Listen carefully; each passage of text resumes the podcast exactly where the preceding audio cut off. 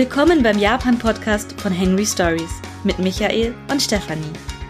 Ob Kyoto, Tokio oder die vielen Ziele dazwischen. Wir nehmen euch mit auf unsere Reisen durch Japan. Immer mit dabei Hunger auf kulinarische Entdeckungen und Lust auf ein faszinierendes Reiseland.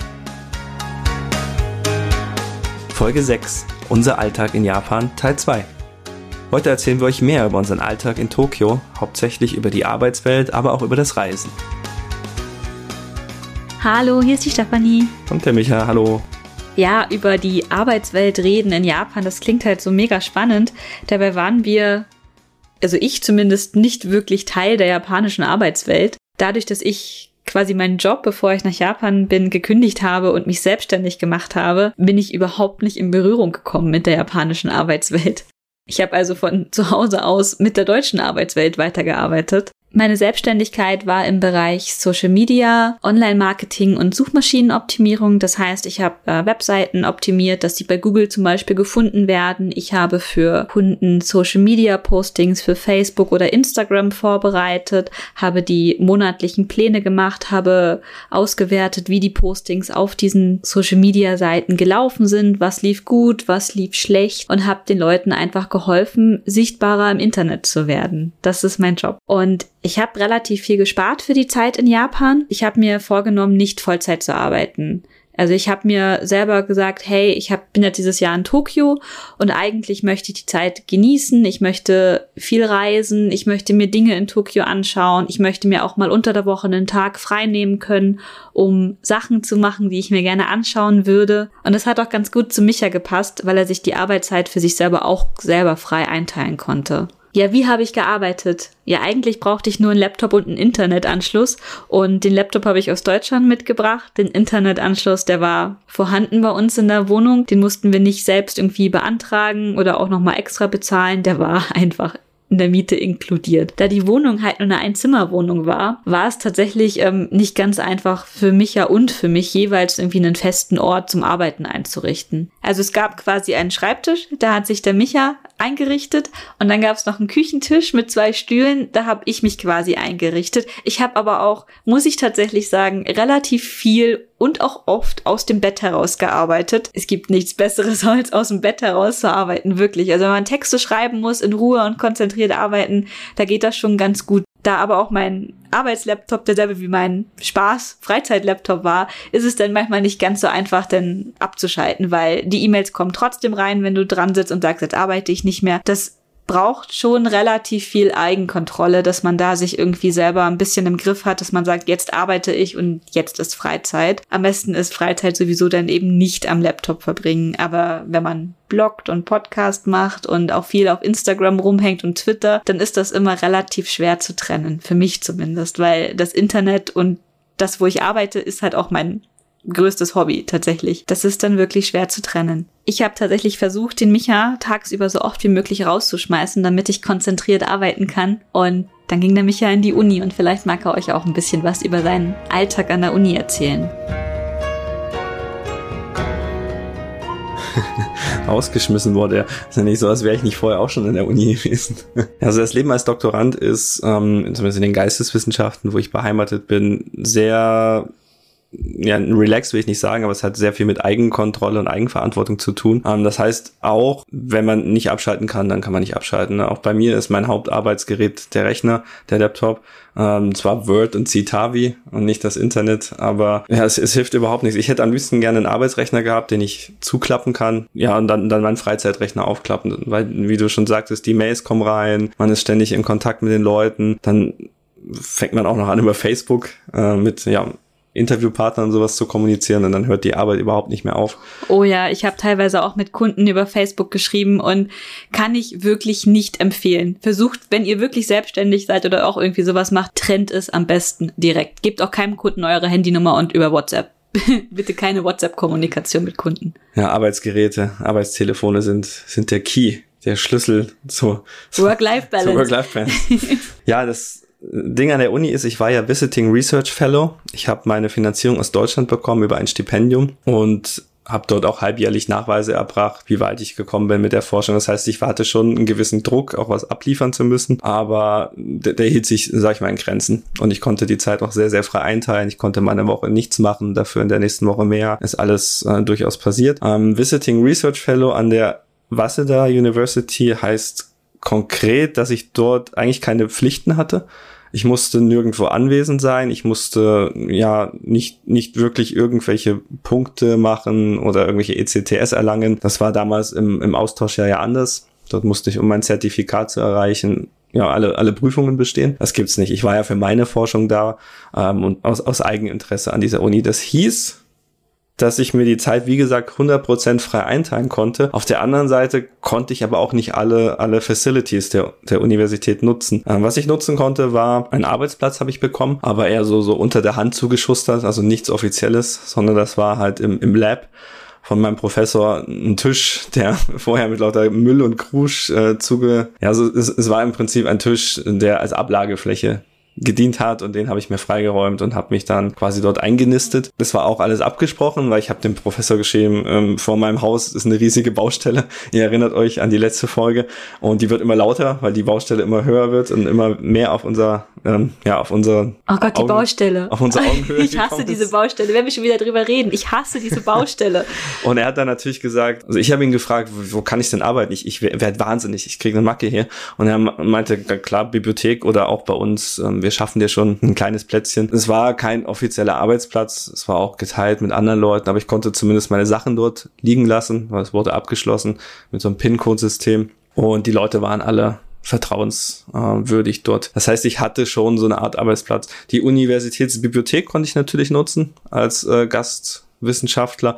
Das war gar kein Problem. Ich hatte sogar mehr Rechte als die Studierenden dort. Ich durfte mehr Bücher über einen längeren Zeitpunkt, äh, Zeitraum ausleihen, ähm, was ganz gut ist, weil man dann doch immer ja ziemlich viel Zeug auf einmal ausleiht. Vielleicht ist es auch gar nicht so gut. Vielleicht wird es ein bisschen fokussierter, äh, sinnvoller sein. Als Der Micha hatte ganze Stapel an Büchern zu Hause liegen lassen und irgendwelche Ausleihzettel aus der Bibliothek, die umhergeschwirrt sind in der Wohnung. So groß war die Wohnung nicht, aber es waren viele Bücher da. Ja, und, ja, natürlich die Mensa konnten wir nutzen. Das ist übrigens ganz lustig. Das Oh, ist so, so, so, so ein Lifehack vielleicht. Ähm, oder schieben wir den ein bisschen nach hinten?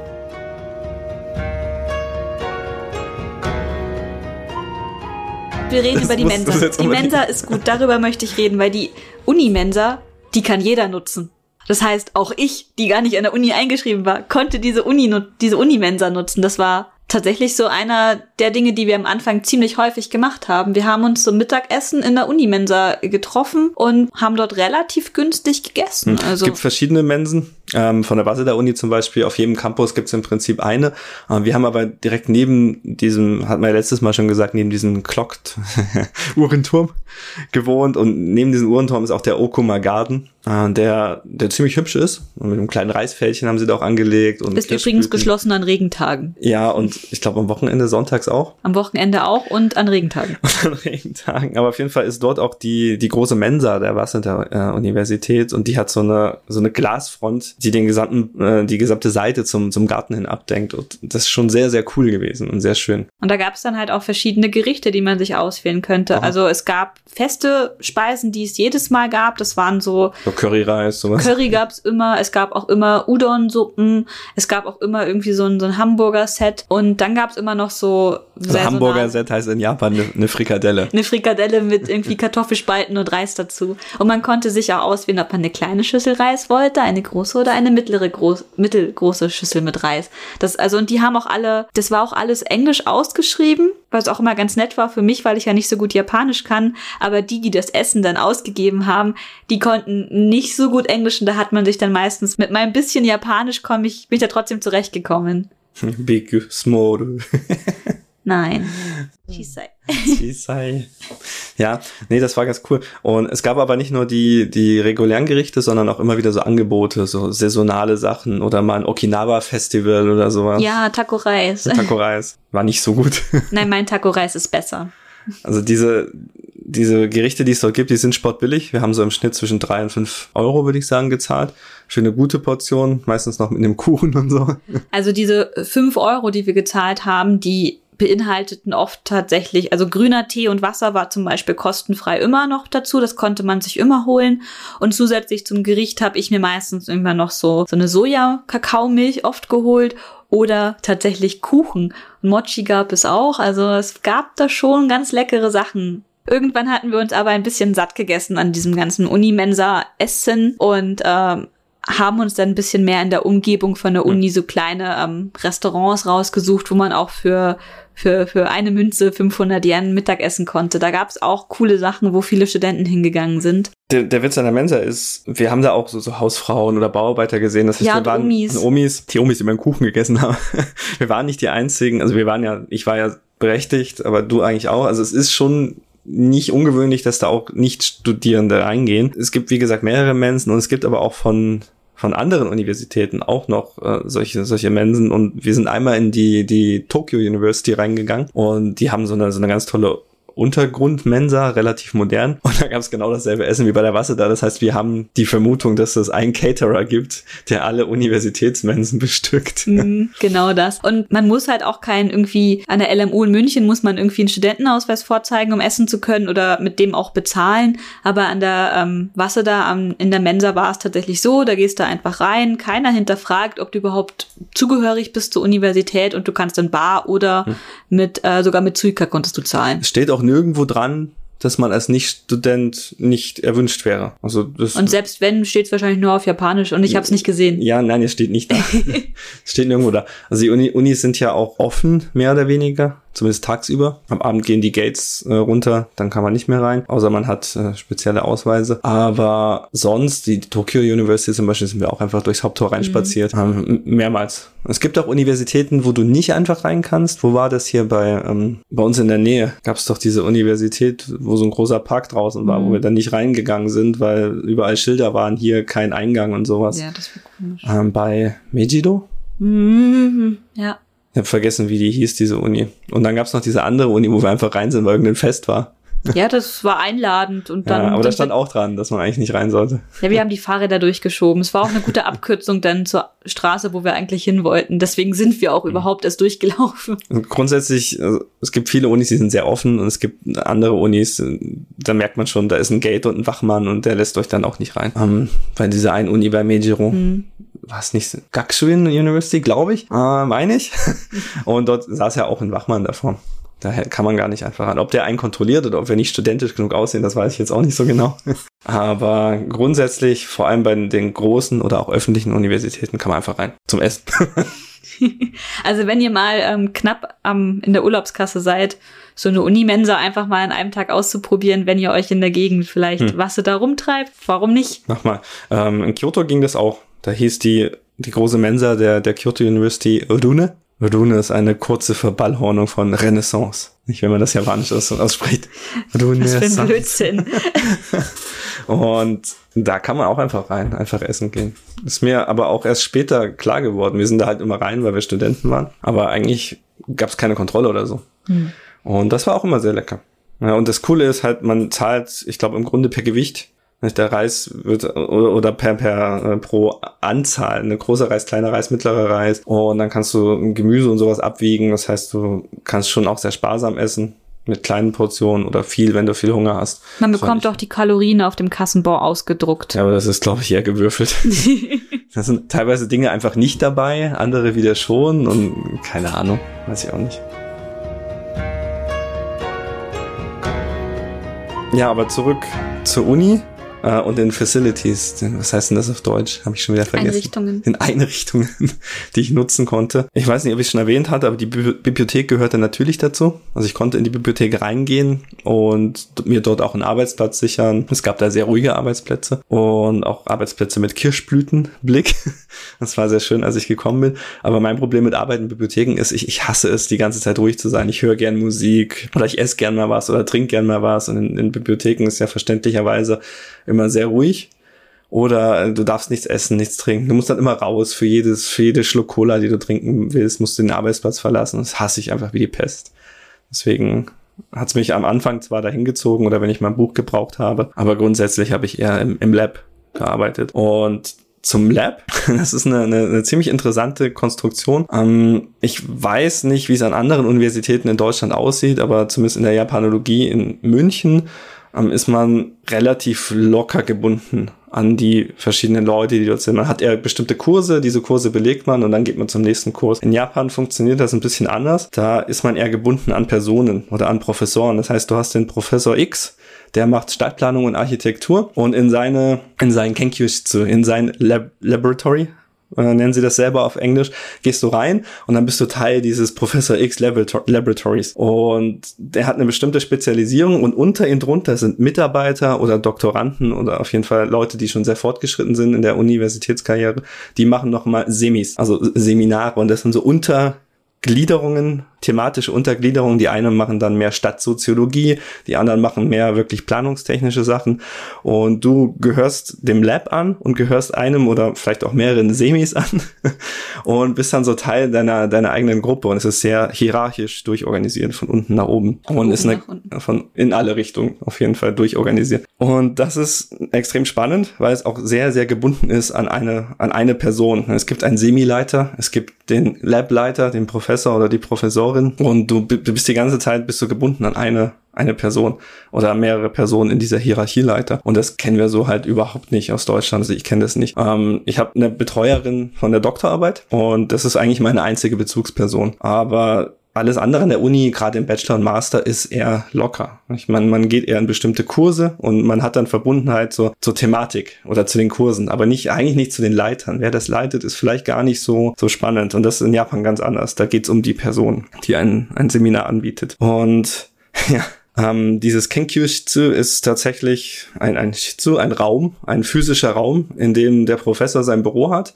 und alle Studenten, die diesem, diesem Laboratory angehören, haben die Möglichkeit, diesen Raum so, so eine Art gemeinsamer Arbeitsplatz zu nutzen. Hauptsächlich sitzen da die Semileiter oder Leiterinnen drinnen, aber auch die, die Studierenden. Die haben da quasi ihre Arbeits, äh, ja, ihre Arbeits Plätze, keine festen, sondern, wie sagt man, Arbeitsräume, Gruppenarbeitsräume nenne ich es mal. Und ich habe halt einen Tisch in der Ecke von diesem Raum bekommen, was auch sehr laut und ähm, wuselig war. Aber man hat auch die Möglichkeit, schnell sich mit Leuten auszutauschen. Ich habe dann mal was gelesen auf Japanisch über Architektur, bestimmte Planungsinstrumente und konnte dann mal kurz fragen, hey, XY, was heißt denn das genau? Ich verstehe das jetzt nicht so gut. Und das war schon ganz cool. Und ich hab, war offiziell zwar Teil dieses Kenkyus, dieses Laboratories, ähm, weil ich über den Professor in die Uni hereinbekommen, hineingekommen bin, aber ich war nicht offiziell Teil von einem Seminar ein, ein Semi. War aber trotzdem inoffiziell mehr oder weniger als Zuhörer, weil meine Kontaktperson an der Uni auch ein Leiter von so einem Semi war. Ähm, schon Teil einer locker, so, so ein lockerer, gastmäßiger Teil von dieser Gruppe. Das heißt, ich habe an allen Sitzungen teilgenommen, am Anfang zumindest noch sehr motiviert. Und das kann sich schon extrem ziehen. Also was was ich, was mir nicht nie so ganz klar wurde. Ne? Ich hatte noch andere ähm, ausländische Studierende dort, die in ähnlichen Situationen war, von denen wurde ganz explizit erwartet, dass sie zu bestimmten Terminen anwesend sind. Und dazu gehörte zum Beispiel einmal wöchentlich das Lab, Lab wo alle Semis sich also als Laboratory getroffen haben und ihre Themen vorgestellt haben, ihre Arbeitsfortschritte vorgestellt haben. Und dieser Termin war im Prinzip für alle Pflicht. Und am Anfang habe ich den einfach ignoriert, oder bin ein, zwei Mal hin, weil es mich interessiert hat, was die Leute vorgestellt haben. Und irgendwann äh, wurde mir so zugesteckt, naja, das ist eigentlich schon Pflicht und da solltest du kommen. Und dann wusste ich nicht, ist das auch Pflicht für mich oder ist das nur Pflicht für die, die dort einen Abschluss machen? Und ich bin zumindest im ersten halben Jahr dann einfach immer hingegangen. Und auch die, die Semi-Meetings, die thematisch sehr viel spannender waren, weil sie ja eher in die Richtung gehen, in die ich gearbeitet habe, nämlich in die Schnittstelle von Soziologie und Stadtplanung und, und also den Mensch im Fokus der Stadt gesehen haben. Ähm, die waren am Anfang super, super spannend, weil die Leute ihre Abschlussarbeiten vorbereitet haben, ihre verschiedenen Themen vorbereitet haben. Ich habe viel über, über Schreinarchitektur gelernt. Ich habe viel gelernt, wie man auf Japanisch Interviews führt, wie man äh, Fragebögen erstellt äh, und wurde auch dort unterstützt von den Leuten. Ähm, ich habe einen japanischen Fragebogen gemacht und sie haben ihn quasi gegengelesen, Korrektur gelesen. Das hat mir sehr, sehr geholfen in der Forschung. Aber das, das wöchentliche Semi-Meeting, das hat mich teilweise sehr zermürbt, weil was mir nicht so ganz klar war am Anfang, äh, diese, diese Semis sind auch äh, soziale Gruppen. Die Studierenden dort und der Leiter dieses, dieses äh, Seminars ist verantwortlich für die Studierenden, die er unter sich hat.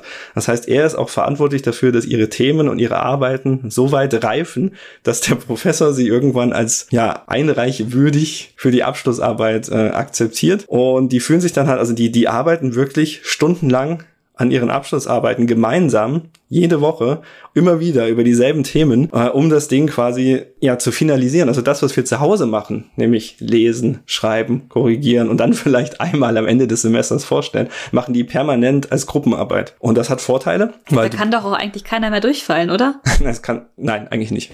Okay, du fällst nicht durch, oder wie? Es ist, ist mir, also ich glaube nicht, dass das jeweils eine Option war, weil du, der, der Semi-Verantwortliche, mhm auf den fällt das ja zurück, wenn deine Leute durchfahren. Das heißt, du bringst die Leute so weit. Du nimmst die so, du nimmst sie an die Hand und führst sie zum Abschluss zusammen. Richtig.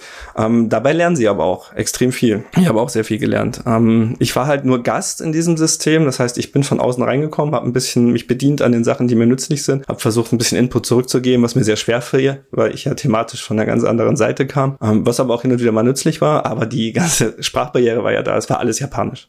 Also da ging nichts auf Englisch und ich kann Japanisch und ich kann auch angemessen gut Japanisch, aber ich kann nach sechs Stunden nicht mehr so gut Japanisch, dass ich Fachdiskussionen mitgestalten kann. Weil, und das war eines der größten Probleme und warum ich am Ende auch so mehr oder weniger rausgedroppt bin aus diesen wöchentlichen Meetings, es gab keine festen Termine. In diesem Semi waren also um, um die zehn Leute drin und diese zehn Leute haben manchmal, wenn, wenn, wenn die Sterne ungünstig standen, keine Ahnung, sich um 10 Uhr getroffen und abends um 10 saßen die immer noch da. Ähm, das war die extremste Session.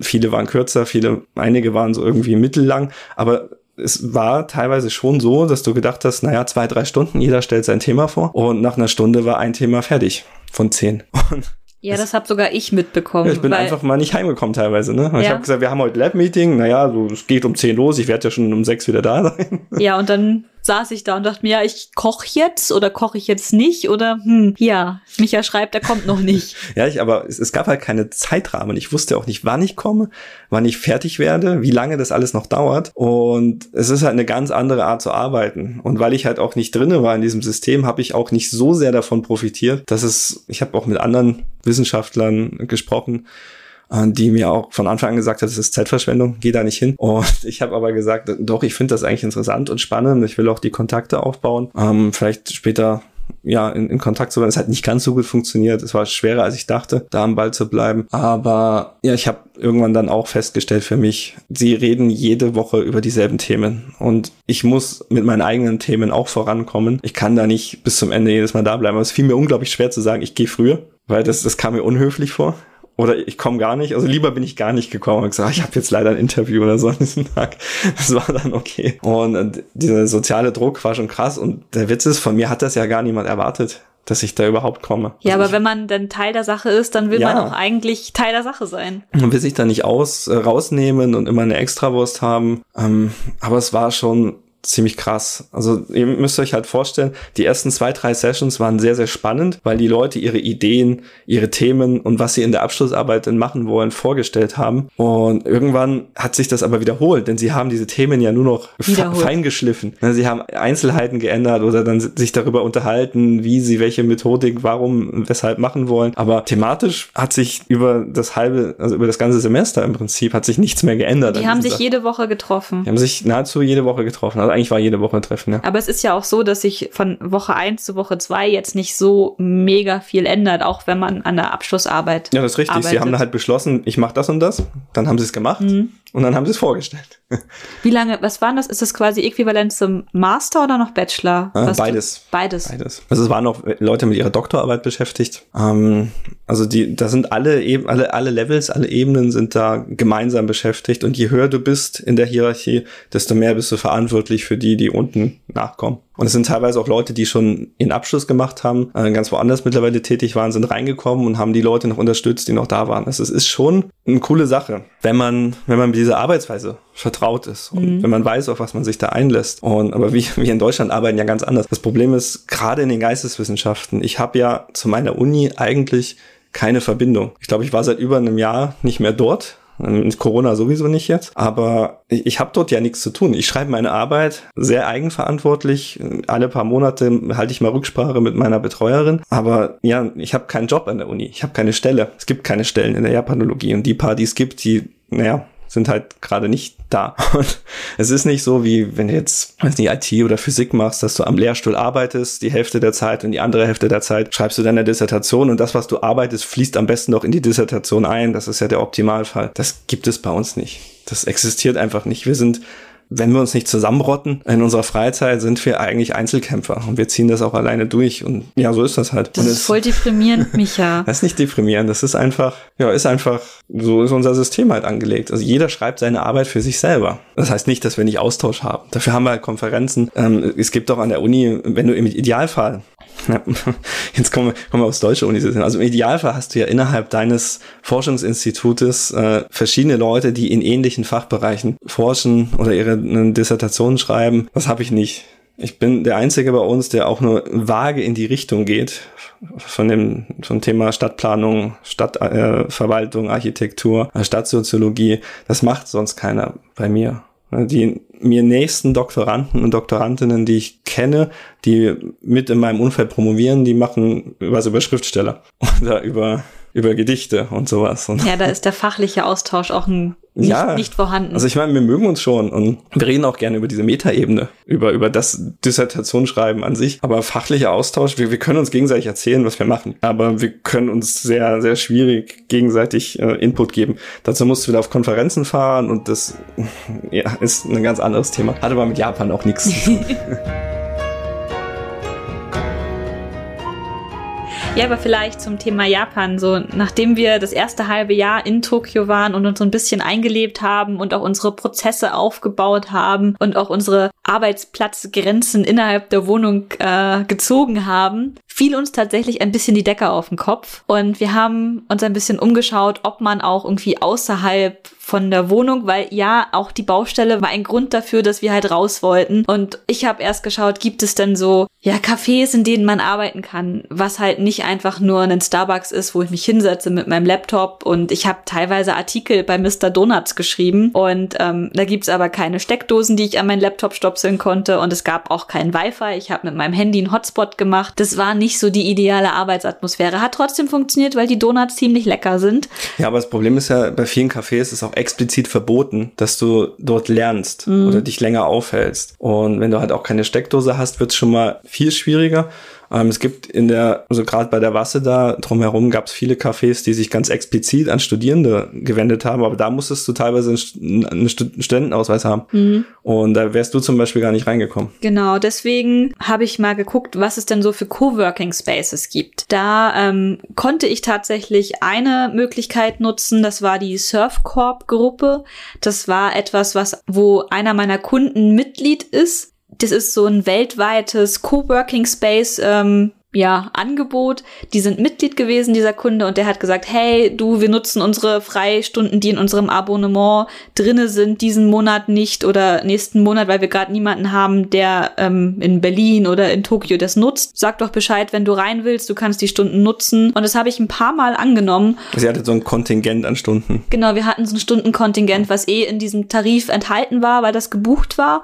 Und es hat aber keiner abgerufen und da hat dann die Ansprechpartnerin auf Kundenseite Seite gesagt, hey komm, Steffi, nutz das mal. Und das waren halt so, so mega fancy Bürogebäude in Roppongi, in irgendwelchen Glashäusern, in Häusern in Shinjuku. Und ich habe mich da wie so, ein, so eine richtige japanische Businesswoman gefühlt. Das war schon cool. Ich habe mich an den Tagen, wo ich dann hingefahren bin, halt auch richtig hübsch gemacht, weil ich dachte, komm, jetzt gehe ich da extra hin. Und ähm, immer mit Rezeption auch wahrscheinlich. Genau, mit Rezeption und mit Kaffeebar. Und ich habe tatsächlich auch einen Kollegen, mit dem ich dort ähm, mich getroffen habe, haben wir die Räumlichkeiten genutzt, Kaffee getrunken, Businessgespräche geführt. Das hat schon was. Das ist natürlich äh, ziemlich pricey. Das hätte ich wahrscheinlich privat mit meinem Einkommen so nicht bezahlen wollen. Vor allem, weil das eben so Abo-Modelle sind, die wirklich sehr teuer sind. Und die Büros, die in diesem Abo waren, die ich nutzen konnte, das waren natürlich jetzt nicht die mega fancy Büros mit ähm, Fensterfront, sondern so innenliegende zwei mal zwei Meter ähm, Kabinen war, war ein bisschen eng, aber war trotzdem sehr cool. Ich und muss die, gerade ein bisschen grinsen, weil wir haben gerade einen neuen Patron bekommen. was? Und mein Handy ist aufgeploppt. Vielen Dank, Markus. Markus. Aber wir nennen alles später noch. Sorry. Ah, schön. Jedenfalls, diese Büroräumlichkeiten waren super. Also die Rezeptionisten dort konnten alle wunderbar gut Englisch, also habe mich sehr wohl dort gefühlt. Und dann habe ich aber noch einen anderen Coworking Space ausprobiert, den mir eine Freundin aus Tokio empfohlen hat. Und Ah, ja, das, Yahoo, oder? ja genau, die Nice. Yahoo Lodge. Das ist so ein Coworking Space, da braucht man, wenn man sich anmelden möchte, einen Yahoo-Account und muss sich, das war ja für uns erstmal so, oh Gott, wir haben, Warte, haben sind, wir, wir, sind wir da nicht erstmal überhaupt nicht klargekommen und haben stundenlang versucht, uns auf dieser Website zu registrieren? Genau, weil es gibt nämlich ähm, diese Yahoo Coworking Lodge Space ist sehr, sehr beliebt in Tokio, weil die eben kostenfrei ist. Du kannst da halt rein, Internet ist kostenlos und du komm- kommst auch Wasser kostenfrei. Du musst dich nur halt rechtzeitig dir einen Sitzplatz reservieren. Und das geht nur, wenn du einen Yahoo-Account hast und äh, eine halbe Stunde vorher oder so dir quasi so einen Code holst, so einen Barcode, der dann vor Ort eingelesen wird an in diesem Hochhaus und am besten geht man in der Früh rein. Ich glaube, um 9 Uhr in der Früh macht es auf und dann kann man reingehen und dann kann man mit diesem QR-Code, ähm, der schaltet quasi die Fahrt zum Fahrstuhl halt frei und da ist dann wirklich alles wie so ein Wegweiser-System ausgewiesen, dass du gar nicht in den also es gibt extra für die Yahoo Lodge einen extra Fahrstuhl, dass du dich ja nicht mit den normalen Angestellten irgendwie ähm, verbindest. Ja, aber das, das ist ja normal. Das hat hauptsächlich Sicherheitsgründe. Äh. Mhm. Das hatte ich, als ich diese eine, äh, das Seminar im Roppongi Hills im, Mori Tower Ja. hatte, auch, dass es für bestimmte Gebiete im Haus verschiedene Aufzüge gibt und wenn mal ein Special Event ist, kriegst du auch so ein Visitor Badge. Ähm, diese Büro-Office-Gebäude in Japan haben schon sehr hohe Sicherheitsstandards. Äh, in, in Deutschland ja auch, aber das nochmal auf einem anderen Level, glaube ich. Ja, also das, was ich in Deutschland, also es gibt Kundengebäude, wo ich schon drinne war, da kriegst du auch so einen Visitor aus, also so einen Besucherausweis. Da musst du einen Personalausweis vorne an der Rezeption vorzeigen und dann musst du halt auch angemeldet sein bei deinem Ansprechpartner und dann bekommst du da so ein, so ein Kärtchen zum Anhängen. Hm. Die Aussicht von da oben war, war fantastisch. Unglaublich wir haben, wir haben toll. teilweise so ein, so ein, ja, es war, war mehr so ein Barhocker mit einem Tisch zum Fenster ähm, bekommen. Und nochmal kurz zur Adresse vielleicht. Also das Ganze ist in Akasaka und zwar ziemlich genau gegenüber vom Deutschen Institut für Japanstudien. Das ist ganz lustig für Kenner. Ähm, da ist auch die Sophia Un- University. Die nächste U-Bahn-Station ist, glaube ich, Akasaka Mitsuke. Und von dort aus einmal über den Fluss und dann sieht man es, glaube ich, schon. Ne? Wie Genau. heißt dieser Gebäudekomplex? Äh, Tokyo Garden Terrace. Go Tokyo Garden Terrace hieß das, glaube ich. Und da muss man ein bisschen suchen, ne? Ja, der Eingang, also ich fand es ein bisschen, bisschen verwirrend, aber wenn man dann, man findet es schon. Ja, steht Yahoo dran. steht Yahoo Lodge dran, das ist extra ausgeschrieben, auch alles Mhm. auf Englisch findbar, weil da auch sehr viele so Expats, die halt irgendwie freelance-mäßig in Tokio unterwegs sind, die richten sich dort ein. Und Ich da glaub, gibt's als, halt nicht äh, nur diese Barhocker-Sitzplätze an der Fensterfront, die mich ja gerade erwähnt hat, sondern es gibt auch äh, tatsächlich so Sessel und so kleine Kabinen, wo man rein kann. Also ist schon ziemlich fancy dort. Man kann tatsächlich auch dort drin Mittag essen. Da gibt es so eine Art kleine Theke. Aber das war mir persönlich ein bisschen zu teuer. Und wir haben uns dann noch Essen im Kombini geholt, der irgendwie im Erdgeschoss war. Ja, der Kombini ist ein guter äh, Anhaltspunkt, denn genau gegenüber vom Kombini ist der Lift. Stimmt, der. Lodge. Ja, genau. Also wenn man im Kombini ist, braucht man nur noch geradeaus gehen und dann ist man direkt am richtigen Lift. Was für uns cool war, da haben wir gemerkt, was für ein Dorf die Welt ist. Wir sind zum ersten Mal in diese Yahoo Lodge gekommen und dann saß an der Rezeption eine Person, die mir komisch bekannt vorkam und dann und da saß eine, eine Musikerin, die wir bei uns auf der Konichi schon ja, eingeladen hatten als, als Teil ihrer Gruppe und das war total witzig. So, hä, wir kennen uns doch. Und so, ah, Michael San. So, was? Das war so lustig, weil wir standen da, weil man musste sich ja registrieren und bei der Erstanmeldung, das war nämlich unser erster Ja, Besuch, sie hatte eine Maske an, wir haben sie nicht erkannt. Ne? und dann hat sie die Maske abgenommen und Ja, ne, wir haben ja den, die Namensschildchen hingegeben Mhm. und dann hat sie erst geschaut und, hä, den Namen kenne ich doch. und hat gesagt, ah, Ja, also die Yahoo Coworking Space, äh, Yahoo Lodge, sehr zu empfehlen. Ein richtig toller Ort, vor allem da sie eben kostenfrei ist. Das Mhm. Problem ist halt, deswegen wird's halt auch schnell voll, ne? Genau, deswegen sollte man sich wirklich in der Früh schon seinen Platz äh, sichern und dann den ganzen Tag ähm, nicht mal rausgehen. Ich fand neun übrigens zu spät. Also ich fand, die hätte gut nochmal eher aufmachen können. Ja, ich fand's okay.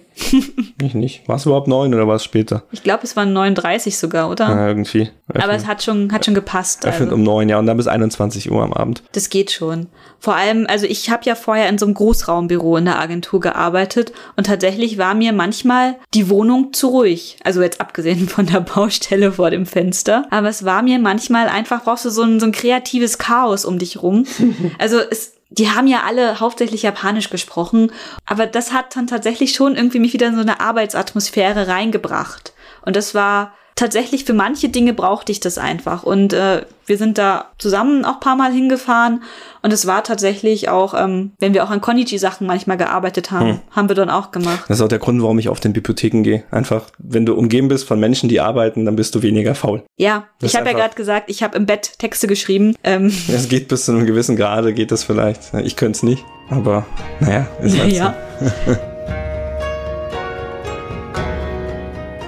Ja, und ansonsten vielleicht, ich habe am Anfang gesagt, ich habe die japanische Arbeitswelt selbst nicht so wirklich kennengelernt, aber ich habe einen kleinen Ausflug gemacht. Ähm, als Working Holiday Mensch habe ich ein bisschen rumgeschaut, was gibt's denn so für kleine Jobs, um mit ähm, Japanern in Kontakt zu kommen. Und da bin ich auf Sprachcafés gestoßen. Und gleich vorweg, das ist kein Job, wo ihr euren Lebensunterhalt in Tokio mitverdienen könnt. Das ist ein Job, wo ihr euch irgendwie eintragt, wenn ihr angenommen werdet nach dem Vorstellungsgespräch und dann, wenn ihr Glück habt, ein oder zwei Stunden die Woche erhaltet.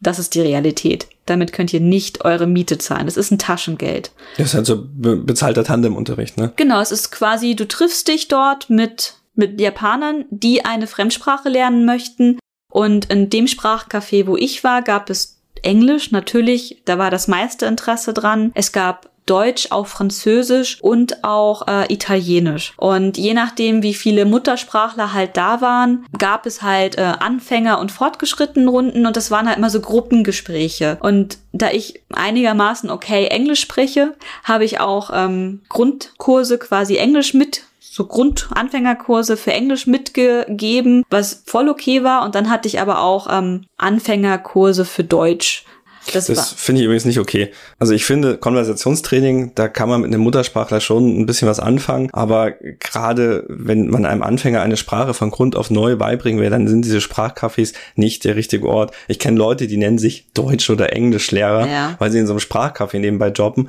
haben aber nie gelernt, Didaktik zum einen, wie bringe ich Menschen etwas bei und sie können auch die Sprache, die deutsche Sprache gar nicht so weit erklären mhm. und schon gar nicht einem Japaner, dass das äh, verständlich rüber. Ich kann dir zum Beispiel die deutsche Grammatik nicht erklären. Ja, genau. Nicht, nicht auch, auf diesem Level zumindest. Genau, es gab auch keine Arbeitsmaterialien an dieser, hm. in diesem Sprachcafé. Weil das erste, was ich gefragt habe, war, ja, mit was für Büchern arbeitet ihr denn? Wie hangelt ihr euch an den Themen lang? Wie beantwortet ihr grammatikalische Fragen? Es gab nichts. Also ja, es, es, ist kein Sprachkurs. Nichts. Es ist wirklich nur ein Konversationstraining. Und dafür ist es auch in Ordnung. Aber ja, es ist halt so ein Nebenjob, ne? Genau, es ist ein Taschengeld. Es ist ein bisschen mit Japanern ins Gespräch zu kommen. Was ich tatsächlich sehr interessant fand, in den Englischrunden waren wirklich Japaner bei, die echt gut Englisch gesprochen haben. Und was ich, was mich echt gewundert hat, weil man im Alltag trifft man dann doch eher die Japaner, die eben kein Englisch können. Übrigens auch an den Universitäten. Ein kleiner Exkurs vielleicht nochmal. Ich hatte bei mir im Lab natürlich auch Leute, die richtig gut Englisch konnten.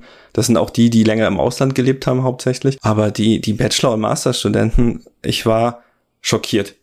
Es war, wir hatten ja auch Leute dabei, die fast nur Englisch sprechen konnten, ausländische Studenten, und die waren völlig aufgeschmissen. Die konnten sich nicht unterhalten mit den Leuten vor Ort und auch die höheren Lehrpersonen.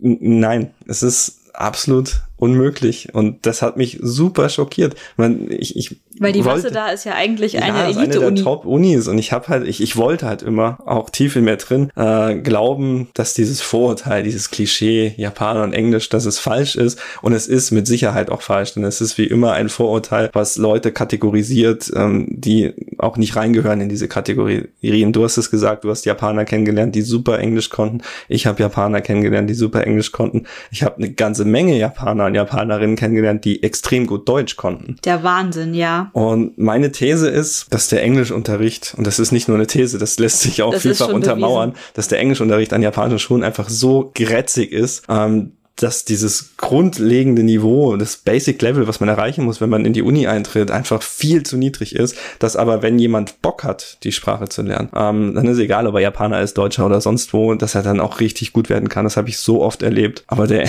Englischunterricht, Katastrophe. Der ist halt nicht darauf ausgelegt, dass die Japaner freie Sätze bilden. Ja, nicht können. nur das, aber man hört ja auch immer wieder von äh, Englischlehrern und Lehrerinnen, die halt die Sprache selber gar nicht können, die aber vor allem in den Grundschulen, einfach weil sie Grundschullehrer sind, das mhm. mitmachen müssen und dann Dinge lernen, die sie einfach nicht können. Ja, was super schade Und dann haben sie ist. noch ein paar Assistant Language Teacher dabei, das sind irgendwelche Leute, die Muttersprachler sind, aber im schlimmsten Fall auch nie Didaktik oder irgendwas gelernt haben. Die sitzen dann wie, wie so, wie sind die Dinger, wie so Tonbandmaschinen im Unterricht und dürfen dann immer mal drei Wörter sagen. Und ja, alles Geschichten, die man auch aus erster Hand ja. kennt. Ja, aber halt tatsächlich ähm, im Sprachcafé. Gute Chatprogramm, fangen wir nicht damit an.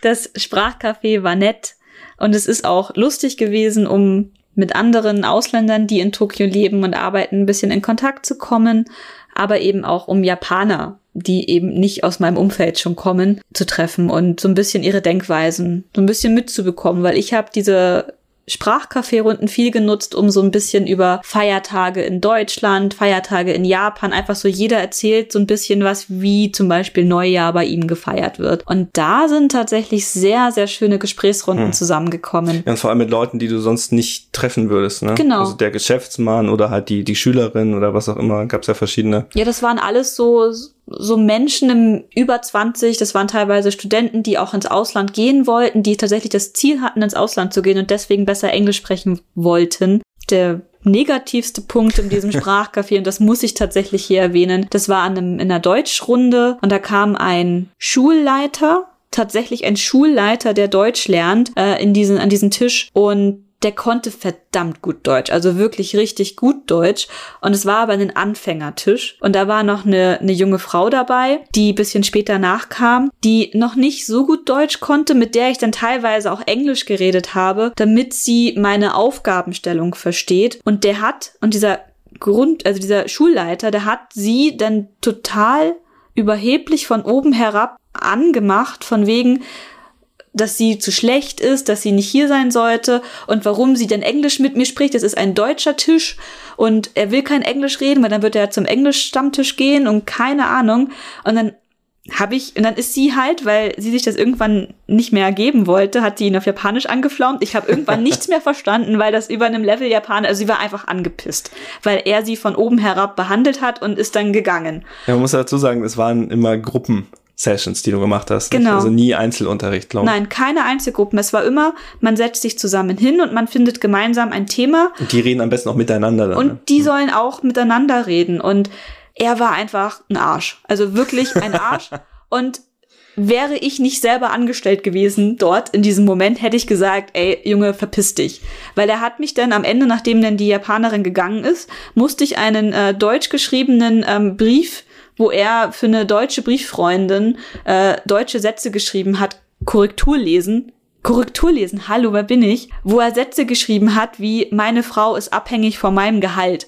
Ähm, da wisst ihr, wo der Wind herweht, ja? Warum schreibt man sowas, Leute? Weil man ein Arsch ist und zeigen möchte, dass, ja, man ja, sich ja. nichts von Frauen hält. Und das hat er mir gezeigt, hat er der Japanerin gezeigt und er hat sich dann ohne Ende bei dem ähm, Sprachcafé-Chef aufgeregt, was das für eine schlechte Session war. Und, Aber ähm, sie hat sich auch beschwert, oder? Sie hat sich auch beschwert und ich bin auch hin. Du bist die Einzige, die in der Mitte steht und Schultern ist. Ja, und ich bin dann hin und gesagt, äh, sorry, also das war der größte Arsch, den ich je getroffen habe. Ähm, er hat 1000 Yen dafür bezahlt, dass er da eine Stunde mit uns reden darf und führt sich auf wie sonst was. Also das war. Ist ein billiges Lektorat dann, ne? Ja. Nachdem er sie verkraut hat. Naja, oh. ähm, wir sind jetzt schon bei fast 50 Minuten. Was schon wieder? Ja, ähm, vielleicht lassen wir das Ganze jetzt ausklingen mit weniger Ärschen und mehr Reisen. Mit Reisen. Das war ein schönes Thema für den Abschluss. Ach ja, also Reisen. Wir haben ja gerade schon ein bisschen angedeutet, dass wir so ein bisschen ähm, freier mit der Wahl unserer Reisezeit waren. Ja, also nochmal ganz kurz, weil du vorhin mich abgewürgt hast mit meiner Arbeitsweise und um zum Coworking Space zu kommen. Ähm, ich habe natürlich nicht nur in der Uni gearbeitet. Ich habe meine, meine festen Termine, meine Arbeitstermine waren im Prinzip Interviews. Und diese Interviews konnten natürlich an jedem möglichen Tag der Woche und auch zu jeder möglichen und unmöglichen Uhrzeit äh, sein. Und ich habe äh, vor Ort Sessions gemacht, wenn Events äh, an meinem Forschungsort Shimokitazawa waren, wenn die Stadt äh, irgendwelche ähm, ja, Workshops angeboten hat, dann war ich auch abends immer dabei. Aber im Grunde ähm, konnte ich meine Zeit und auch diese Interviews ja je nach Wunsch der Teilnehmenden völlig frei einteilen. Genau, und so war es halt für mich auch. Ich hatte halt so ein paar feste Aufgaben, die ich jeden Monat für Kunden erledigen musste, weil die quasi für mich für ein Jahr gebucht hatten. Und die anderen Sachen, da habe ich natürlich mit den Kunden im Vorfeld besprochen, bis wann irgendwelche Timings sind. Und solange ich diese Abgabetimings nicht gerissen habe, war das dann immer möglich. Also eines der, der schwierigsten Themen war tatsächlich mal, als ich einen sehr lukrativen Job angeboten bekommen habe, zu der Zeit, als wir gerade auf Okinawa im Urlaub waren. Ja, das war nervig. Das war sehr nervig. Da hat mich die Kundin, für die ich im Vorfeld schon andere Sachen gemacht habe, hat mich angerufen und gesagt, hey du, Steffi, könntest du kurzfristig diesen Job erledigen? Du bekommst auch ähm, 50 Prozent Eiligkeitszuschlag. Also das Nervige war nicht der Job, sondern dass wir. Dass wir gerade im Urlaub waren. Nein, dass, dass wir, wir waren ja zu viert auf Okinawa, haben wir einen Roadtrip gemacht. unterwegs. Mit dem Auto einen Roadtrip gemacht und wir zu dritt waren halt gerade so, weiß nicht, wir haben Sushi gegessen, Jurassic Park geschaut und waren voll im bierseliger Laune und Kumo geht ins Nebenzimmer und tippt auf ihrem Laptop rum und jetzt komm doch mal rüber. Äh, nee, ich muss arbeiten. Was? Wir sind im Urlaub. Und dann habe ich auch noch gemotzt, dass ihr so laut wart. haben wir zu laut Jurassic Park geschaut. Der Dino war laut. Der T-Rex hat einfach viel zu sehr gebrüllt. Ja, also es lag natürlich überhaupt nicht am, am Job oder am Kunden und es hat sich auch gelohnt für dich. Es hat sich finanziell sehr gelohnt. Also ich habe diesen halt Urlaub, sehr, sehr diesen Urlaub habe ich mehrfach wieder reingeholt finanziell und es war auch nur ein Abend, den ich arbeiten musste und ja. ich habe es auch echt durchgepowert. Aber es war auch gut, aber ne, war halt. Aber so ist es manchmal, wenn wenn der Job halt gerade reinfliegt und der auch passt und es war keine schwere Sache. Ich musste nur zwei Stunden konzentriert arbeiten. Mhm. Und das waren halt genau die zwei Stunden, wo ihr den Film gucken wolltet. Ja, stimmt. und das war halt ein bisschen ungünstig, ja. aber. aber ansonsten, toll. ich meine, wir konnten hauptsächlich uns auch nach deutschen Feiertagen richten, weil da deine Kunden ja auch im, im Winterschlaf oder im ja, Sommerschlaf genau. waren. Zum Beispiel, ja, wenn in und Deutschland. das ist natürlich in Japan total cool, weil wir mussten uns nicht nach Deutsch, äh, nach japanischen Feiertagen irgendwie scheren. Wir konnten einfach Urlaub machen, wenn wir, ja, wenn, wenn du Feiertag hattest mhm. oder auch mal zwischendrin und konnten deswegen sehr antizyklisch reisen. Das ja, heißt, das wenn in Japan Obon war oder wenn in Japan Golden Week war, dann sind wir einfach daheim geblieben und haben gearbeitet und in allen, in allen Zeiten dazwischen. Nein, ja, zum Beispiel unter der Woche sind wir einfach mal wohin gefahren. Zum Beispiel waren wir ähm, da, wo die roten Bälle wachsen. Am Hitachi Seaside Park. Danke, dass du mit diesem Hinweis genau wusstest, was ich sagen wollte. Ähm, da waren wir an einem Montag. Das, das war, war, trotzdem voll. Ja, weil lauter Chinesen da waren, die alle schon vor uns mit dem Bus dahin gefahren sind. Die haben genau gewusst, wie sie zu den Bällen kommen. Und wir sind mit dem Fahrrad, glaube ich, hin. Ne? Ja, wir sind, wir sind einfach zu spät gewesen. Ja. Wir sind zur Eröffnung dieses Parks da gewesen und die Chinesen waren vor uns da. Die sind mit diesem kleinen Mini-Traktor hingefahren, dieser Bahn. Ja, ja. Ja, aber das war trotzdem schön. War trotzdem sehr schön und zu Golden Week sind wir tatsächlich auch gereist. Das war nämlich die Woche, wo ich angekommen bin in Japan. Ja, gut, das war eine besondere Situation. Ich habe aber keine Erinnerung mehr. Wir waren bei den äh, Fuji, wie heißen sie? Blauregen. Ha, ha, ha. Ja gut, aber das Problem war da ja nicht, dass Golden Week war, sondern dass der Blauregen einfach nicht länger geblüht hat. Genau. Der Blauregen hat nur in der Golden Week geblüht. Also wenn du halt ein Event hast, wie, wie, ich weiß nicht, in Chichibu mit den Shiba Sakura oder in, wie hieß denn dieser, dieser Flower Park, Ashikaga Flower Ashikaga Park. Flower Park. Ähm, wenn die halt Saison haben, ist halt voll und dann musst du halt auch dahin. Das hilft ja nichts. Ja, aber zum Beispiel waren wir auch zur Hortensienblüte Mitte Juni in Shimoda. Und da sind wir auch unter der Woche gewesen. Unter der Woche sind die Hotels immer ein bisschen günstiger. Hm. Zur Regenzeit sind die sowieso ein bisschen günstiger. Und äh, wir hatten Top-Wetter in Shimoda. Es hat gar nicht so viel geregnet, nur an einem Tag. Und äh, das war schon ganz nett, dass man da halt so ein bisschen drauf achten konnte. Auch unsere zwei Wochen Radtour, die wir gemacht haben, die haben wir ja auch so ein bisschen ähm, uns nach dem Wetter richten können. Also wir hatten kein Rückfahrtticket gebucht für die Fähre, sondern wir haben einfach geschaut, wie lang brauchen wir eigentlich und ja, wenn es jetzt mehr geregnet hätte, also wir hatten zum Beispiel den Taifun, der durchgezogen ist, als mhm. wir in mhm. Kochi waren, und dann haben wir halt eine Nacht länger in Kochi verbracht und haben uns, weiß nicht, wir waren Karaoke singen. Ja, das war gut. Völlig nass in die, die Wohnung gekommen, das weiß ich noch. Und ansonsten hätten, hätte der Regen zwei Tage gedauert, wären wir halt zwei Tage in Kochi geblieben. Das wäre einfach kein Problem gewesen. Genau, wir haben uns einfach diese Zeit frei eingeteilt und ich habe halt relativ viel im Sommer vorgearbeitet, dass ich einfach mir diesen, diese zwei Wochen Ende September, Oktober halt frei nehmen konnte. Und auch im Oktober waren wir super viel auf Achse. Also da waren wir erst noch auf so einer Pressetour mit Fahrradfahren, dann waren wir auf Okinawa, dann kamen Freunde zu Besuch. Und es hat uns halt einfach gemacht, uns oft auch mit Freunden treffen zu können. Was aber nicht so einfach ist, ist, wenn man in Japan eine längere ähm, Aufenthaltsgenehmigung hat, dass man sich einfach keinen Railpass leisten kann. Also ja, man darf nicht. Darfst du nicht kaufen, ist nur für, für, für Touristen. Für Touristenwiesen.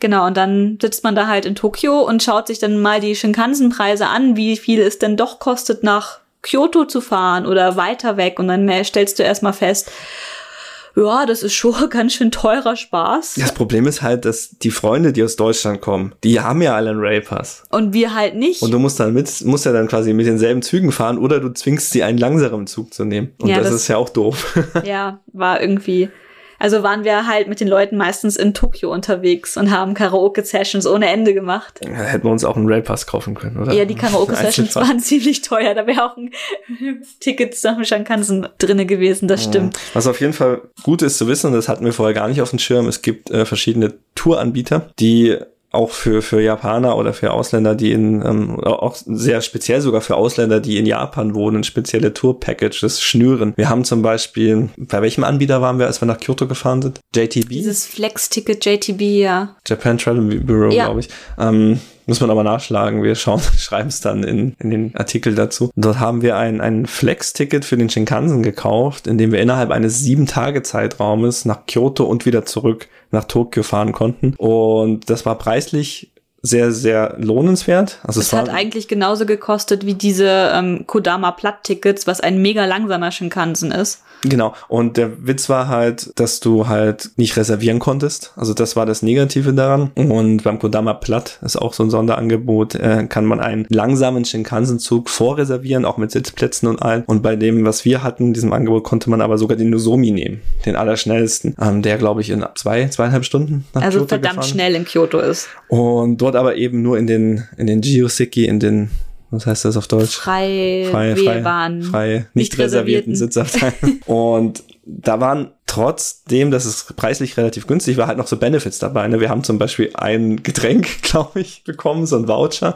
mhm. aber auch ein. Es gab einen Gutschein, wo man verschiedene Touristenaktionen in mhm. Tokio machen konnte. Also da waren so sechs Sachen und dann konnte man sich eins von auswählen. Und wir haben uns für so ein Tofu-Menü entschieden, was wir uns mittags geholt haben. Und es war so mega lecker. Und das, das war, gut, ein, ja. so, ein, so, ein, Restaurant, wo wir wahrscheinlich sonst nie rein sind, weil. Aber das war super gelegen. Also es gibt ja diese äh, Ninensaka und Sanensaka, die ähm, diese Gässchen mit den Treppen, die hochführen zum Kiyomizu-dera in, in, in Kyoto, in Gion. Und da direkt auf dieser Hauptstraße war dieses, dieses Restaurant mit auch einem, einer schönen Terrasse und einem Blick auf Gion runter, die Tempel und, und Blüten konnten wir dort sehen und äh, Pflaumenblüten waren es, glaube ich. Mhm, da. Pflaumenblüten waren es noch. Und da haben wir ein relativ reichhaltiges, mehrgängiges Menü, glaube ich, bekommen. Es war kein Kaiseki, es war ein bisschen, also eine Stufe drunter, mhm. aber ich bin sehr satt geworden und das ganze Angebot war sehr, sehr gut und es war quasi umsonst. Ja, genau, es war quasi obendrauf dafür, dass wir mit diesem JTB-Ticket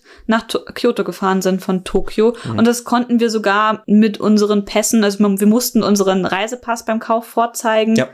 Und das konnten wir kaufen. Und das ist tatsächlich sehr überraschend und cool gewesen, weil ja, weil eben einfach kein normaler Railpass für uns nötig ist. Und darauf hat und erst eine der Angestellten in dem Reisezentrum, weil wir ja, waren stimmt. nämlich da. Also eigentlich ging es um die Radtour in Kyoto. Wir mhm. wollten ja ein Kodama Platt-Ticket kaufen, weil wir da haben wir im Internet gesehen, da gibt's diese, diese Sparangebote. Dann haben wir es durchkalkuliert und haben mit ihr die ganzen Zeiten durchgegangen, diese Angestellten äh, vor Ort und hin und her. Und wir hatten alles schon vorrecherchiert und haben gesagt, mhm. wir wollen genau das. Und irgendwann zog sie diesen, diesen Flyer raus. Ne? Ja, genau. Sie hat auch gesagt, jetzt wartet euch, wir buchen das jetzt ein, dieses Kodama Platt-Ticket. Irgendwas ging Und wir ja. saßen dann da ja. und dann kam sie noch mal her mit diesem Flyer und hat gemeint, sag mal, kennt ihr dieses Angebot eigentlich? Ja, das ist eigentlich genau ging, das. Irgendwas ging nicht, was wir wollten. Ja, wir hatten die Reisepässe nicht dabei. genau. Weil wir haben, weil ihr müsst wissen, wenn man in Tokio, äh, wenn man in Japan als Tourist unterwegs ist, muss man immer seinen Reisepass dabei haben, weil es herrscht Passpflicht für alle, die eben keine Aufenthaltsgenehmigung in Japan haben. Ja, für die, die eine haben auch. Als Genau, Ausländer musst du halt deine Karte mit. Genau, Ja, also wenn, Saidio Kado. genau, das ist halt diese, diese Ausländer-Visumskarte, die hat jeder, der ein längeres Visa halt hat in Japan. Und da steht halt da drauf, welchen Aufenthaltsstatus er hat, wie lange dieses Visa gültig ist. Da muss man also nicht, es ist so eine kleine Checkkarte, wie so ein Perso passt in Geldbeutel. Man muss nicht seinen Muss wichtigen nicht sein. Reisepass mit rumtragen. Reisepass, ja. Und es ist eigentlich ganz praktisch und das reicht normalerweise auch. Aber dieses Angebot mit diesem Flex-Ticket konnte man eben nur mit dem Reisepass kaufen. In Ja, weil da eben der Visastatus wichtig war und der steht halt nicht drauf auf der, auf der Karte, glaube ich. Doch, da steht drauf. Ja? Ja? Warum ist dann der Pass so wichtig gewesen? Weil die einfach sehen müssen, Ich glaube, in den AGBs stand, man braucht einen ausländischen Reisepass, ne? Ja. Irgendwie sowas. Das ist nämlich auch das, was drinne steht beim Tokyo White Pass. Das ist ein Hm. äh, Railpass, der nur lokal für rund um Tokio und Tokio gilt, für die JR-Züge und noch ein paar andere, ähm, der tatsächlich für Ausländer, die in Japan wohnen, auch zu kaufen ist. Der heißt Tokyo White Pass, der kostet etwas über 10.000 Yen. Das sind, weiß nicht, umgerechnet 80 Euro. 80 Euro. Und der deckt tatsächlich einen relativ großen Raum ab. Also ihr Haben könnt wir, glaube damit ich, schon zweimal genutzt jetzt, ne? ja, genau. Wir haben ihn, glaube ich, insgesamt schon dreimal genutzt. Also zweimal in dem Jahr. Wir sind damit die erste Woche, die ich angekommen bin, haben wir damit zum Beispiel die ganzen Sachen in der Golden Week gemacht. Zum Beispiel zum Ashikaga Flower Park sind wir damit gefahren. Oder nach, ähm, ich glaube, Shichibu haben wir auch damit gemacht. Chichibu war nee, warte, Seibu. das ist, das ist Seibu, das ist nicht mit drinne. Aber wir sind nach Isu damit gefahren und äh, und Kusatsu, Nico kann man damit machen. Also es ist relativ viel mit drinne im Großraum Tokio. Ähm, hat sich sehr gelohnt. Also wir haben das zum Beispiel auch jetzt im März mit Freunden genutzt und wir sind halt, ja, nach Kusatsu fährt man normalerweise eigentlich nicht mit dem Zug. Da nimmt man eigentlich aus Tokio eher so ein so ein Reisebus, weil die direkt hinfahren. Mit dem Zug muss man halt ein bisschen umsteigen. Aber das war tatsächlich schon eine coole Sache. Aber man kommt in die Nähe von Kusatsu auf jeden Mhm. Fall. Nach Kusatsu selber fahren ja gar keine Züge. Züge, nee. Aber ansonsten nach Shichibu, da haben wir auch so ein Special, Special-Angebot entdeckt, weil da waren wir auch ein paar Mal während unserer Zeit in dem Jahr in Tokio. Und das ist, glaube ich, tatsächlich mal ein Thema für den Einzelpodcast. Da gab es so eine äh, Seibu Club Card, die man als Ausländer ähm, quasi anmelden konnte. Und dann kann man für 1100 Yen Tagesticket bis nach Shichibu und zurückfahren. Und normalerweise kostet eine Einzelfahrt schon genauso viel. Und Ja, das hat sich gelohnt auf jeden Fall. das hat sich mega gelohnt für uns. Und ja. Hm. Also ich habe gerade nochmal den White Pass aufgemacht. Mhm. Der gilt halt für, für das Hauptstadtgebiet im Grunde, aber das ist halt sehr, sehr weitläufig. Zum Beispiel die gesamte, ich glaube, Boso-Halbinsel heißt sie bei Chiba, Mhm. ist da mit drauf. Da gibt's ein paar sehr schöne ähm, Gegenden, wo man hingehen kann. Zum Beispiel den, den Nihonji-Tempel. Ah, Nihonji. Nihon-Tempel mit dem Nokogiriyama, diesen, Mhm, wo man mhm. so runterschauen kann. Ähm, Yokohama, klar, das ist um die Ecke. Atami ist dabei. Ähm, Genau, überhaupt die Izu-Halbinsel ist. Ito, aber Izu Shimoda ist quasi eine andere Strecke, ist eigentlich nicht JR, aber sie haben ein Spezialagreement, dass man bis, bis Shimoda runterfahren kann. Ähm, Izu Halbinsel an sich ist nicht drinne. Genau, aber bis nach Shimoda kommt Genau, man. nur diese, diese eine Strecke. Ähm, man kann hier zum Fuji fahren. Kawaguchiko ist mit drinne, Karuizawa ist auch dabei. Mhm. Ähm, Kenne ich nur von meiner Pauk-Session von der Uni, meinem natsu Dein Sommer, ein Sommercamp. Sommercamp am Fuße des Vulkanes, das in der, der eine Woche vorher ausgebrochen ist. Hieß er Mount Asama oder so. das war ziemlich gruselig. Und ja, Mito und Hitachi ist eben mit drinne, also der Seaside Park und in Mito der, Der Garten der Gartenort. mit den Pflaumenblüten. Kenroku-en, Koraku-en und der dritte. Einer von diesen drei. Ja. Jetzt waren wir in allen, ich kann es mir immer noch nicht merken.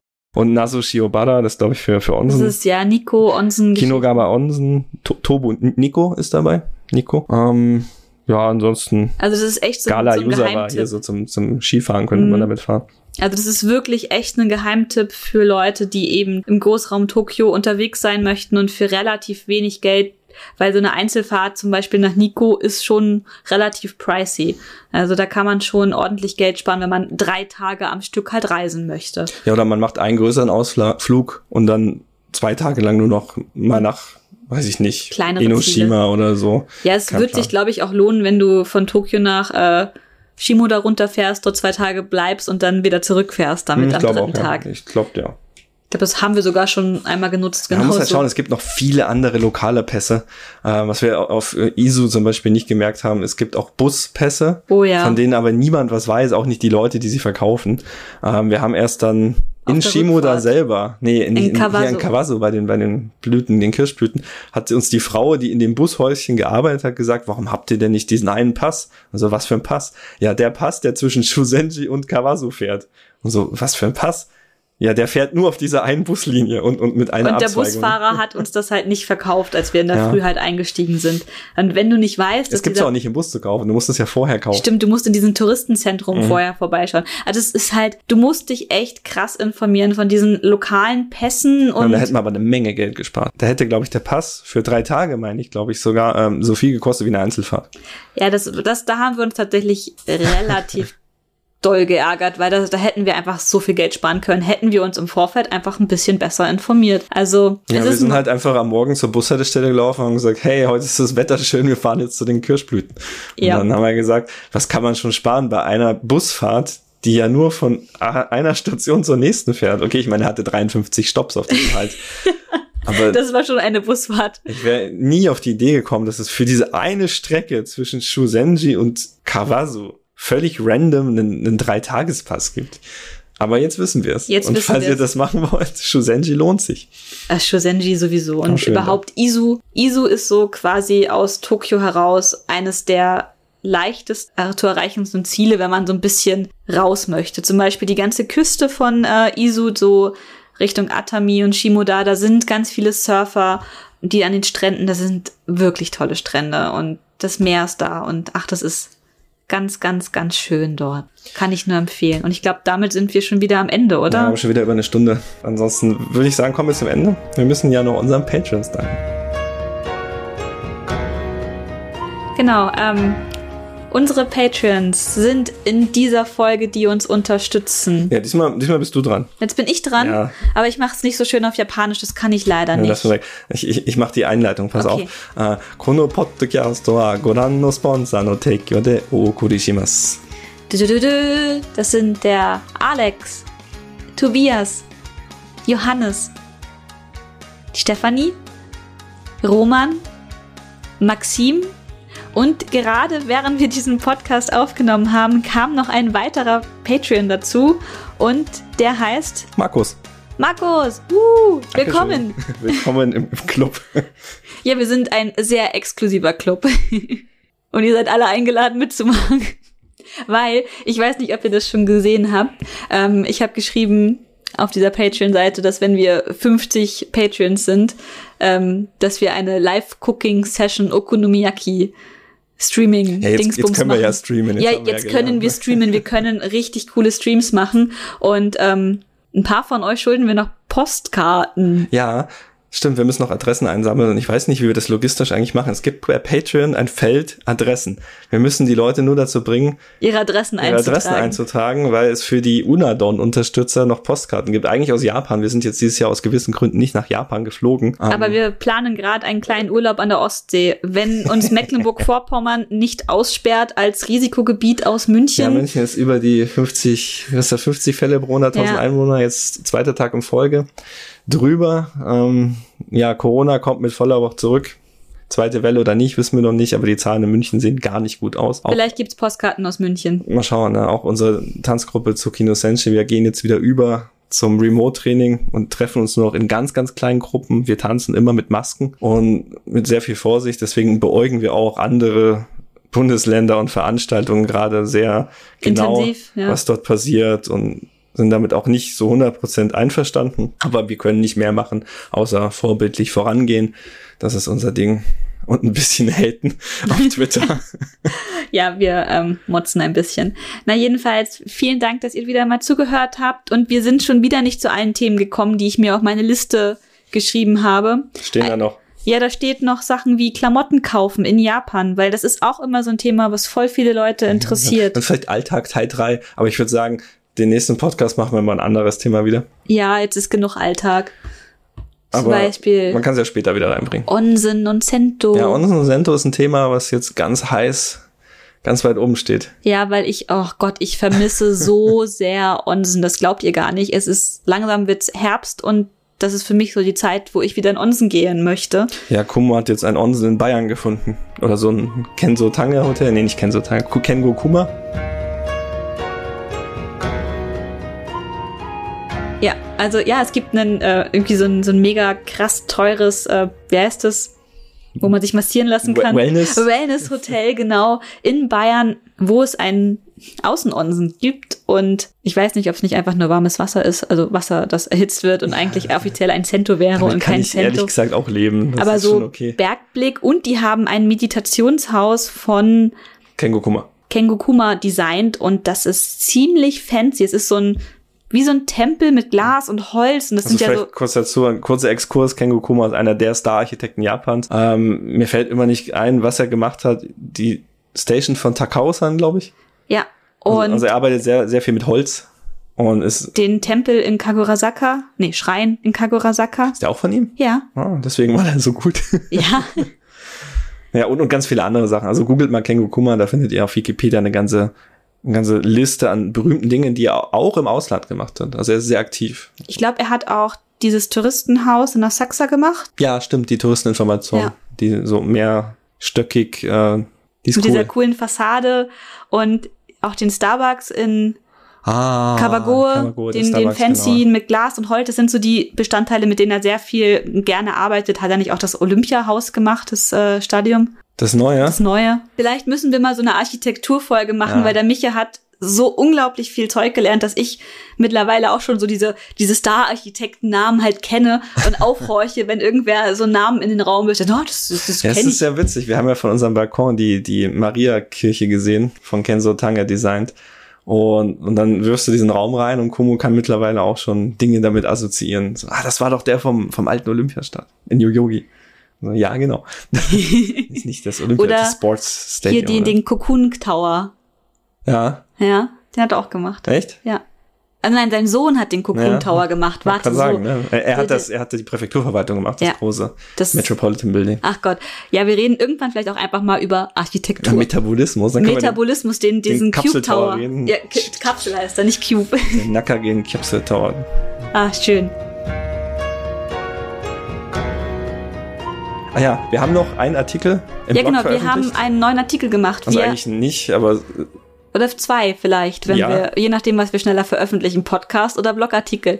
Ähm, wir haben ein Video zusammengeschnitten, weil wir haben ja vor einem Jahr haben wir unsere Radtour rund um Shikoku gemacht und da haben wir für jeden Tag mit so einer App so ein, so ein Tourvideo aufgenommen. Also wo sind wir lang gefahren, haben ein paar Fotos reingeladen. Das haben wir abends im Zelt oder im Hotelzimmer gemacht, weil wir keine Laptops oder sonst was dabei hatten. deswegen sind auch so viele Tippfehler drin. Ja, da waren wir einfach tot nach 120 Kilometern. Und das aber haben, auf jedem Zeltplatz, egal wo, gab es 4G-Internet, ja. ja, das haben wir hier in Bayern nicht. Ähm, nicht mehr München, das habe ich jetzt gerade. Nicht 4G, LTE habe ich gerade. ja, wunderbar. ähm, jedenfalls, das haben wir zusammengeschnitten und es ist eine Stunde lang geworden und es hat den Podcast-Song unterlegt, also In voller Länge, den haben wir In- noch in nie, voller haben wir Länge. noch nie in voller Länge gespielt. weil es das einzige Lied ist, was wir lizenziert haben und verwenden können. Und ja, hört euch doch mal gerne an. der Flötenteil Also, ist, der Flötenteil ist exklusiv, den gab es im Podcast noch nie. Ja, jeden- jedenfalls schaut euch das Video an, weil es ist eigentlich eine ganz nette Zusammenfassung. Und ein Artikel, an dem ich gerade arbeite, der wahrscheinlich schon online sein wird, wenn dieser Podcast online gehen wird, ist ein Artikel über unsere Packliste, was wir auf der Radtour dabei hatten. Spoiler Ja. schon mal, wir hatten viel zu viele Klamotten dabei, aber Was ganz spannend, also wir hatten wirklich dieses Problem, dass wir nicht wussten, wa- was nehme ich mit? Also es gibt halt so Blogartikel von so harten Cracks, die mit einer Unterwäsche und einem T-Shirt und die einem nicht mal Unterwäsche unter der Fahrradhose haben. Und das war nicht so unser Ding. Und es gibt Leute, die äh, so ein bisschen casual fahren, die schaffen dann am Tag 20 Kilometer und lassen sich dann alles ins Hotel schicken. Aber nichts Ja, wir davon, waren irgendwie so, ne? ein- so ein Ding dazwischen und jedenfalls unsere Learnings stehen in diesem Blogartikel. Also dann danke, dass ihr zugehört habt. Alle Blogartikel findet ihr auf www.thehangrystories.com oder auf Social Media, ähm, Twitter, hangry unterstrich unterstrich stories oder auf Instagram The Hangry Stories. Und ansonsten den Podcast findet ihr alle Folgen auf Spotify, iTunes. Der Michael lacht schon wieder. Ja, vielleicht sollten wir das mal voraufnehmen, weil jedes Mal verhaspeln wir uns wie blöde dabei. Aber wo ist denn dann der Spaß? Das stimmt. Oder ich, ich lerne die Accounts mal auswendig, dann funktioniert's. Aber klar, Podcast, Spotify, iTunes oder einem Podcast-Player eures Vertrauens. Eurer Wahl, genau. Wie der Prini immer so schön sagte. Liked, abonniert und subscribed. Ja, vielen Dank. Wir machen jetzt Schluss. Bis dann. Tschüss. Drückt die Glocke. Tschüss. Tschüss.